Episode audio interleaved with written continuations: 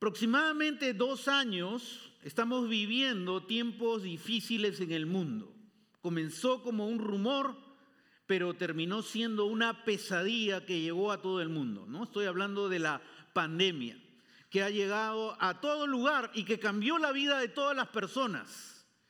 Impactó el mundo, cambió la forma de vivir de muchos, cambiaron hábitos, afectó a muchas personas, pero sobre todo trajo mucho dolor y mucho sufrimiento. Muchas personas en el mundo han visto partir a su padre, a su madre, a sus abuelos, a su esposo, a su esposa, a sus hijos en esta terrible pandemia que golpeó al mundo entero.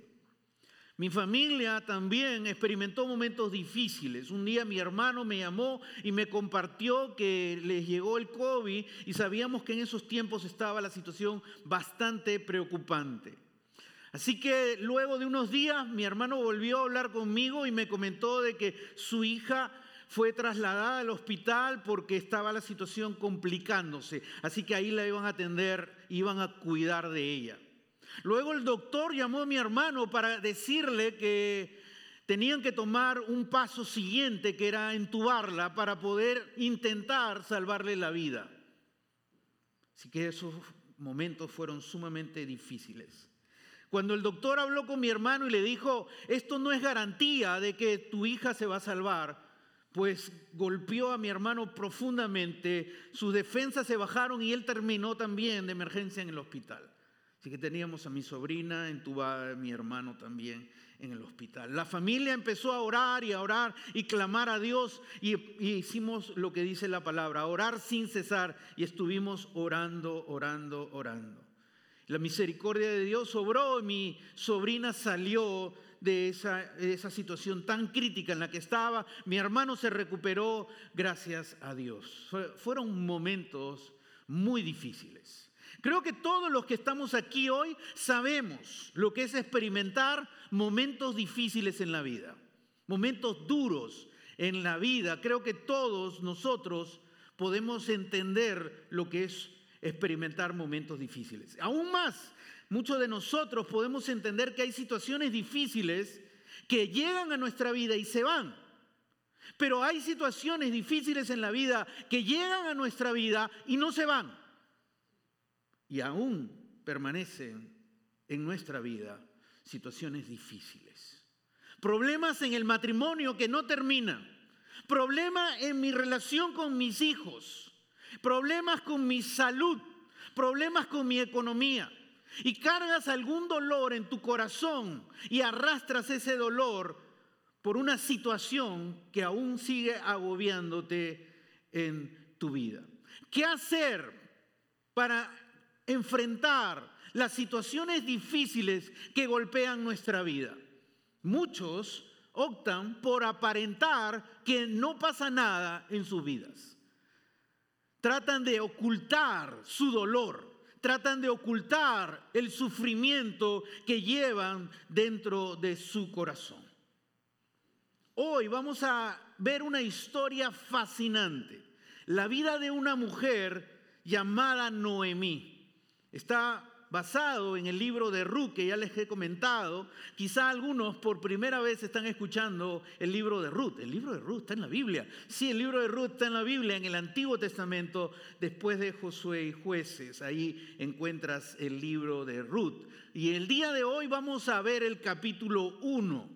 Vamos a a ver esta historia. Algunos dicen que el libro de Ruth es una historia de amor. Es como una novela donde está la pobre mujer, es pobre, extranjera, con una vida desdichada. Y aparece, porque así son las novelas, y aparece el hombre rico, poderoso, que va a rescatar a esta pobre mujer desdichada y rescatarla y darle una vida buena. El libro de Ruth es mucho más profundo que una historia de amor. El libro de Ruth nos va a enseñar acerca del dilema que el hombre pasa en la tierra cuando enfrenta el sufrimiento y el dolor. Cuando aún más el dolor está en ti y no se va por años. ¿Cómo enfrento ese dolor? El libro de Ruth nos va a dar tremendas enseñanzas sobre cómo enfrentar el dolor. Y la historia está basada en, Noemí y en Ruth, mujeres que vivieron gran desventaja, porque vivieron en una cultura patriarcal donde las mujeres tenían pues una situación de inferioridad lamentablemente. ¿Cómo enfrentar el dolor? Cómo enfrentar el sufrimiento. Vamos a leer Ruth capítulo 1, versículo 1 al versículo 2. Dice, en el tiempo en que los caudillos gobernaban el país, hubo allí una época de hambre. Entonces un hombre de Belén de Judá emigró a la tierra de Moab junto con su esposa y sus dos hijos. El hombre se llamaba Elimelech, su esposa se llamaba Noemí y sus dos hijos se llamaban Mahlón y Quilión todos ellos efrateos de Belén, de Judá, cuando llegaron a la tierra de Moab, se quedaron a vivir allí. El autor de Ruth, algunos dicen que Samuel, realmente no se sabe quién es el autor, nos va a ubicar en la época que está ocurriendo los acontecimientos. Y nos dice, continúa el versículo, por favor. Regresa el versículo completamente. Nos va a decir que están los cautivos, los caudillos gobernaban el país. ¿Quiénes son los caudillos? Los caudillos son los jueces que Dios levantaba para poder liberar a Israel de la situación en la que se encontraban. En la época de los jueces, la gente en Israel vivía y lamentablemente hacía lo que le daba la gana pecaban, venían consecuencias sobre ellos y Dios levantaba un caudillo, un juez, que liberaba a ellos y gobernaba en aquella época. Entonces la época de Ruth está viviendo en una época difícil, pero nos, el autor nos da otro detalle más. Algo estaba ocurriendo en la tierra de Judá. Había, ¿qué cosa? Hambre empezó, no se nos da más detalles, solo se nos describe la situación. Había un tiempo de hambruna. Entonces, ¿qué ocurre? Un hombre de Belén de Judea, de Judá, emigró. La palabra emigró, muchos de nosotros la sabemos. Es salir de nuestro lugar e ir a un lugar de tierras extrañas, tierras extranjeras, para vivir como extranjero por un corto tiempo. Así que ellos emigran de un lugar a otro por el hambre. Así como muchas personas han tenido que emigrar por el hambre o por situaciones complicadas en su país y han tenido que dejar su hermoso país por diversas circunstancias. Y aquí ellos emigran por el hambre. ¿Y a dónde van?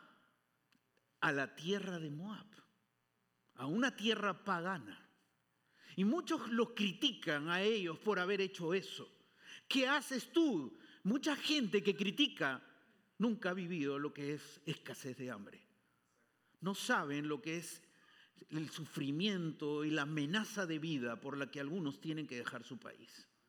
Pero ellos vivieron una situación difícil y encontraron que Moab era la salida, el Elimelech encontró que este lugar era la salida para su familia. Así que viaja junto con su esposa y sus dos hijos. Elimelech, su esposa Noemí, ese nombre es interesante. Noemí significa dulce. Una mujer apacible, dulce. Pero va con sus dos hijos. Sus dos hijos tienen nombre que si quieres ponerle a tu hijo, excelente, yo no les pondré. Maglón y Quilión. Esos eran los nombres de sus dos hijos. Así que los cuatro viajan. Y para mí, yo cuando leí esta historia, yo me emocioné porque mi familia somos cuatro. Y recordé el día que salimos con mi familia, mi hija de ocho años, mi hijo de seis años, mi esposa y yo. Nuestras edades no les vamos a decir, de mis hijos no. Y viajamos y salimos y emigramos para el sueño de papá de hacer un proyecto y luego retornar a Perú o ir a otro país en Latinoamérica, pero nos quedamos aquí. Interesante cómo termina este versículo. Dice, cuando llegaron a la tierra de Moab, se quedaron a vivir allí. Se quedaron a vivir allí.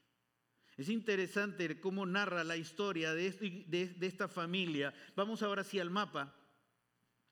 Y aproximadamente 80 kilómetros ellos hicieron para poder llegar de Belén hasta Moab. Era aproximadamente 7 a 10 días que ellos tenían que tomar para poder llegar a esta tierra, para poder salvarse del hambre. Les tomó mucho tiempo ir con la familia, ir con muchas expectativas para poder realmente encontrar una salida, una situación a la que ellos estaban viviendo. Continuemos con la historia, versículo 3 y versículo 4. Y dice, pero murió Elimelech, esposo de Noemí. Y ella entonces se quedó sola con sus dos hijos. Mira lo que ocurre.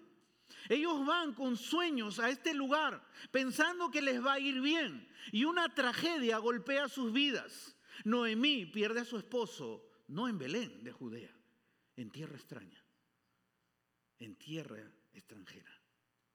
Y se queda viuda. Y la viuda en esta época vivían en condiciones muy complicadas, muy limitadas.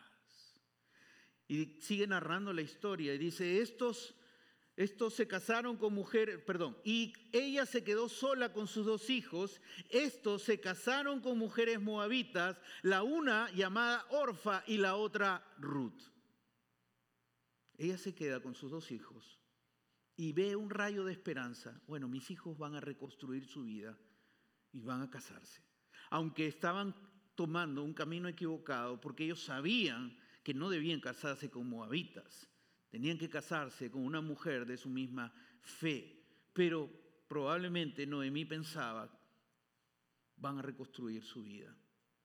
Así que continuemos la historia, versículo 4, versículo 5. Después de haber vivido allí unos 10 años, ya ha pasado 10 años, murió su esposo, eh, había expectativa que sus hijos se desarrollen y tengan una linda familia y pueda ella ser abuela murieron también Maglón y Quilión. Y Noemí se quedó viuda, pero ahora se queda sin hijos. Después de 10 años, probablemente ya había superado el dolor del esposo, de la pérdida del esposo, todo ese sufrimiento, todo ese golpe en su corazón. Y ahora la tragedia vuelve a golpear la vida de Noemi. Después de 10 años, golpea la vida de ella de una manera tan dolorosa donde se queda sin sus dos hijos. Así que se queda sin esposo y sin sus dos hijos, en tierra extraña.